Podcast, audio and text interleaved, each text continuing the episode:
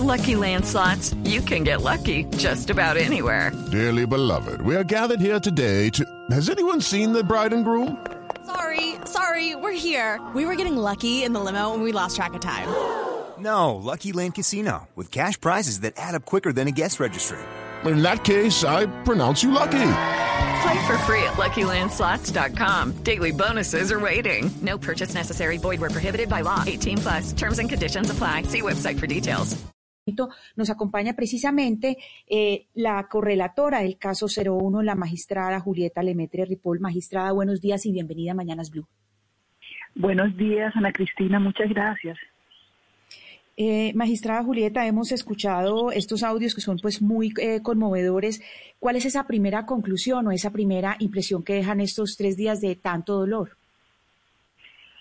Pues en la jurisdicción estamos todos muy, muy satisfechos porque este es el fruto que ustedes ven de cuatro años de trabajo muy arduo, escuchando a las víctimas, haciéndole las versiones a los comparecientes, organizando los casos para identificar patrones y no sabíamos si esto se iba a poder dar, porque es un modelo nuevo que no tiene antecedentes ni en Colombia ni en el mundo. Entonces es muy satisfactorio haberlo visto puesto en escena y que funcionó, creo. Pues funcionó, magistrada, y nos conmovió, creo que a muchos en el país, creo que fue un ejercicio muy importante, pero yo quiero preguntarle qué sigue, porque creo que ustedes han hecho una pedagogía para explicar que ahora, pues, eh, depende del Tribunal de Paz la sentencia que les vayan a, a, poner, pero hay un delito, por ejemplo, el de esclavitud, que ellos no han aceptado. Si ellos son condenados por ese delito, entonces tendrían que irse para la cárcel o cómo funciona eso pues ellos no han aceptado, tienen una controversia respecto al término de esclavitud, pero los hechos en sí mismos, que es la imposición de trabajos forzados, aceptaron su responsabilidad de mando por eso, porque es incontrovertible. Y aceptaron también que se trata de hechos que no son amnistiables.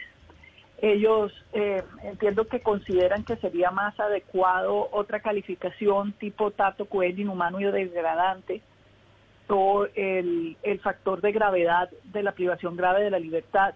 Entonces eso ya es una controversia puramente jurídica que la resolverá el tribunal. Lo que nos corresponde a nosotros es que reconozcan los hechos, su responsabilidad por ellos y que son no amnistiables. Ya el nombre en realidad eh, se lo dará el tribunal que escuchará los argumentos de parte y parte. Nosotros consideramos que este es el crimen internacional de esclavitud, esos trabajos forzados son unos estándares que han variado con el tiempo y que ya no es la esclavitud pues del siglo XIX, sino de lo que llaman las formas modernas de esclavitud, que es precisamente trabajo forzado. Magistrada, eh, fue muy interesante pues ver la reacción de, ese antiguo secretariado de las FARC eh, ayer y pues en estos tres días. Quiero preguntarle por la evolución de, de, ellos. ¿Usted cómo los ha visto? Pues porque usted ha trabajado también de cerca estos años. Ellos han tenido también una evolución en su capacidad de reconocimiento, en su capacidad de arrepentimiento, en su capacidad de perdón, desde cuando llegaron de La Habana hasta hoy. Sin duda. Eh, cuando iniciaron estaban como que no dimensionaban eh, lo que sería el proceso para ellos. Tampoco habían tenido frente a frente a las víctimas haciéndoles reclamos pues por razones obvias, no solamente porque estaban en la clandestinidad, sino por el temor que generaban estando armados. Entonces ellos realmente no, no tenían una dimensión de lo que de lo que habían causado y del odio y la ira que sentía la gente. Entonces al principio también eh, no entendían si ellos no habían hecho los, eh, los crímenes con sus propias manos, como que no dimensionaban la responsabilidad de ellos como las personas que dieron las órdenes generales.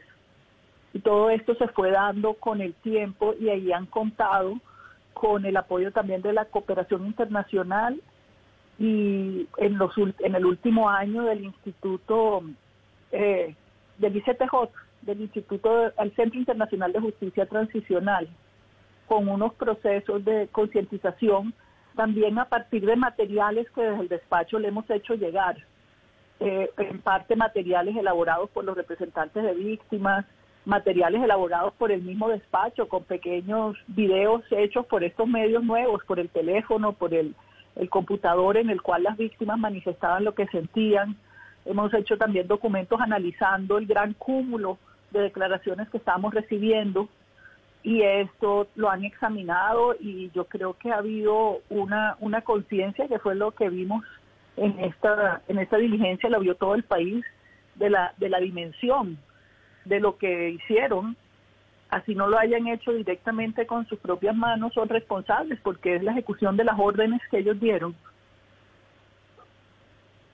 Magistrada, a mí me gustaría preguntarle su opinión sobre, pues ya nos ha hablado mucho de la responsabilidad de mando y lo importante que fue eso, pero en su opinión, ¿qué logró esclarecer o resaltar este proceso en la JEP que no pudo resaltarse o esclarecerse a través de la justicia ordinaria? ¿Qué es lo que más le, le, pareció a usted que pudo lograrse a través de la JEP que no de pronto se habría podido lograr a través de la justicia ordinaria? Mira, hay una parte que es cierta y hay que, darle el crédito y es que nosotros construimos sobre lo que venía siendo la justicia ordinaria. Pero la justicia ordinaria lo venía haciendo en unas condiciones muy adversas porque realmente una situación de guerra no es una situación en la cual uno manda a un detective o a un funcionario del CTI. Entonces había mucha información que no, no se pudo recoger, muchos errores respecto a cuáles eran las cadenas de mando, cuáles eran los, las zonas de operaciones e incluso buena parte de los expedientes no escuchaban a las víctimas. ¿Por qué?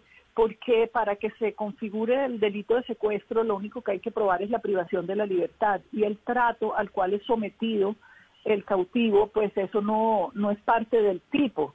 Podría ser un delito separado, como hemos dicho nosotros, pero por la misma tipificación del Código Penal que le ponía unos, unos penas tan grandes al secuestro, no había ningún incentivo para que los fiscales buscaran otros delitos porque ya el secuestro daba la pena máxima. Entonces hay mucho que no estaba documentado, las voces de las víctimas, el trato sufrido, los crímenes que se cometían de manera concurrente distintos a homicidios y también encontramos que en estas partes del país que dominaron que dominaron los frentes, que fue lo que vimos el último día de la diligencia, hubo muchas privaciones de la libertad que son parte de un cúmulo de delitos cometidos por los frentes en ejercicio del control territorial. El caso que esperamos abrir este año también mirará eso, pero ya con otros delitos, principalmente masacres y, homicidios. Entonces, esta parte del control territorial, de cómo era la vida de la gente en la cotidianidad, bajo el, el, gobierno, porque la guerrilla había sitios del país que los dominaba completamente y también en la guerra, es decir, en aquellas partes del país donde fuera que estuviera entrando la guerrilla o que estuvieran entrando los paramilitares o el ejército, como la población civil quedaba atrapada entre estos hombres armados. Y eso lo empezamos a documentar aquí. Sí, magistrada Lemetre, precisamente sobre eso le quería preguntar, porque en algunas de las audiencias, no, no estas audiencias de estas tres últimas eh, de las cuales usted estuvo a cargo, sino de otras audiencias, uno ha escuchado muchas veces que siempre eh, entran en, el discurso los militares, la participación de militares, pero claro, estamos hablando de guerrilla y militares que son guerreros. Pero fíjese que, por ejemplo, en esta eh, intervención del señor Orlando Beltrán Cuellar, él habla con funcionarios del Estado, es decir, civiles. Lucky Land Casino asking people what's the weirdest place you've gotten lucky. Lucky? In line at the deli, I guess. Aha, in my dentist's office. More than once, actually. Do I have to say? Yes, you do. In the car before my kids' PTA meeting. Really? Yes. Excuse me, what's the weirdest place you've gotten lucky? I never win and tell. Well, there you have it. You can get lucky anywhere playing at LuckyLandSlots.com. Play for free right now. Are you feeling lucky? No purchase necessary. Void where prohibited by law. 18 plus. Terms and conditions apply. See website for details. Que estuvieron implicados en secuestros. Eh, yo le quiero preguntar por el alcance de esa acusación, de eso que dijo el señor eh, Beltrán, porque está hablando de civiles que estuvieron aliados con la guerrilla o que tuvieron algo que ver con la guerrilla. ¿Qué pasa con esos civiles cuando los mencionen con nombre propio en las audiencias? Sí, hay de todo tipo. Por ejemplo, en el caso de los políticos del, del sur del Huila, pues usted sabe que ellos siempre han creído que había otros políticos liberales rivales de ellos que tuvieron el interés en instigar su secuestro para ocupar el campo, el campo político. Eh, esa pregunta se la hemos hecho a los exguerrilleros. Los del nivel más alto no, no tienen información, pero bajando en la cadena de mando parece que sí hay, sí hay indicios de que esto era así. Pero este tipo de cosas no, no sucedían al nivel más alto de la organización, sino eran como acuerdos locales a los cuales llegaban los terceros, los civiles, con el comandante del frente local. Eran acuerdos más locales. Entonces, allí lo que nosotros hacemos, porque no tenemos competencia sobre los civiles, es compulsar copias. Luego hay otras cosas que son muy difíciles de establecer. Por ejemplo, lo que él hace referencia respecto a los bombardeos, eso nos lo dijo en una versión voluntaria también un, guerrillero de rango medio-bajo, que ellos tenían la, la, la, confianza o la certeza que cuando iba a haber bombardeos, eh, alguien le avisaba al paisa o alguien le avisaba al mono Jojoy. Esto es muy difícil de saber si es cierto o no es cierto o es parte como del mito del, del jefe. Em, ellos nos han dicho que, claro, que había instancias de, corrupción en la fuerza pública, generalmente a cambio de dinero por, por una acción puntual. Pero em, es muy difícil de construir, esos son hechos de hace mucho tiempo y por otra parte eran hechos que manejaba usualmente es el comandante eh, local. Magistrada, eh, hay un tema que, que yo sé que usted ha repetido en muchas ocasiones y que le preguntan todo el tiempo, que es la reparación de las víctimas, porque esto, pues si bien no depende de la JEP, sí es un tema que se escucha una y otra vez pedirle las víctimas a los victimarios. ¿Qué tanto ustedes eh, como jurisdicción pueden ayudar a que esto se concrete? ¿Qué tanto ustedes pueden trabajar armónicamente con otras ramas del Estado que están encargadas de esta reparación económica para que esto suceda? Bueno, es, hay una respuesta ahí que es lo que, lo que está en, la ley estatutaria y que contempla que la JEP es parte de un sistema y que este sistema incluye a la unidad de, víctimas, que es la encargada de las indemnizaciones. Lo que pasa es que hay que separar la indemnización de la reparación, porque pongamos la búsqueda de los desaparecidos, hay otras acciones que tienen un contenido reparador pero respecto a la indemnización, que entiendo que es lo que, lo que generalmente la gente pregunta cuando pregunta por este tema, pues la norma dice que la gente no, no da eh, indemnizaciones. Hay un antecedente que saben los abogados representantes de víctimas y que también es parte del proceso de litigio en el que están, que es que en justicia y paz existía la misma norma y los jueces terminaron diciendo que esa norma era inconstitucional. En todo caso, tendría que hacerse a través de una sentencia y no del tipo de decisiones que toma mi sala, que lo que hace es dirigir, una vez obtiene este reconocimiento, se dirige a, los comparecientes al tribunal para lo que termina siendo como una especie de sentencia anticipada, es que se le pone ahí la sanción y ahí el tribunal es el que adopta una sentencia. Entonces esto ya corresponde a mis colegas del tribunal. Magistrada Lemetre, le pregunto, eh, y además por claridad para nuestros oyentes, eh, uno habla con algunas personas que, que sufrieron el secuestro y, y, de lo que más le duele a ellos es que no se hable de secuestros, sino de retención económica. Entonces, inclusive por parte de muchos comandantes de las FARC, aún siguen hablando de una retención económica y no de un secuestro extorsivo, económico. Eso ya quedó claro en todos esta, en todo lo que en todos estos procesos que está llevando a cabo la JEP. Es decir, desaparece la figura de la retención económica como por una, como fue vendida entre comillas por parte de algunos comandantes de las FARC y, y queda la constancia histórica de que efectivamente lo que hubo en Colombia fue secuestros por parte de las FARC. Pues mira, ese debate se dio al inicio cuando todavía no podíamos hacer una calificación jurídica. Eso ya pasó hace rato, ya le decimos todo secuestro.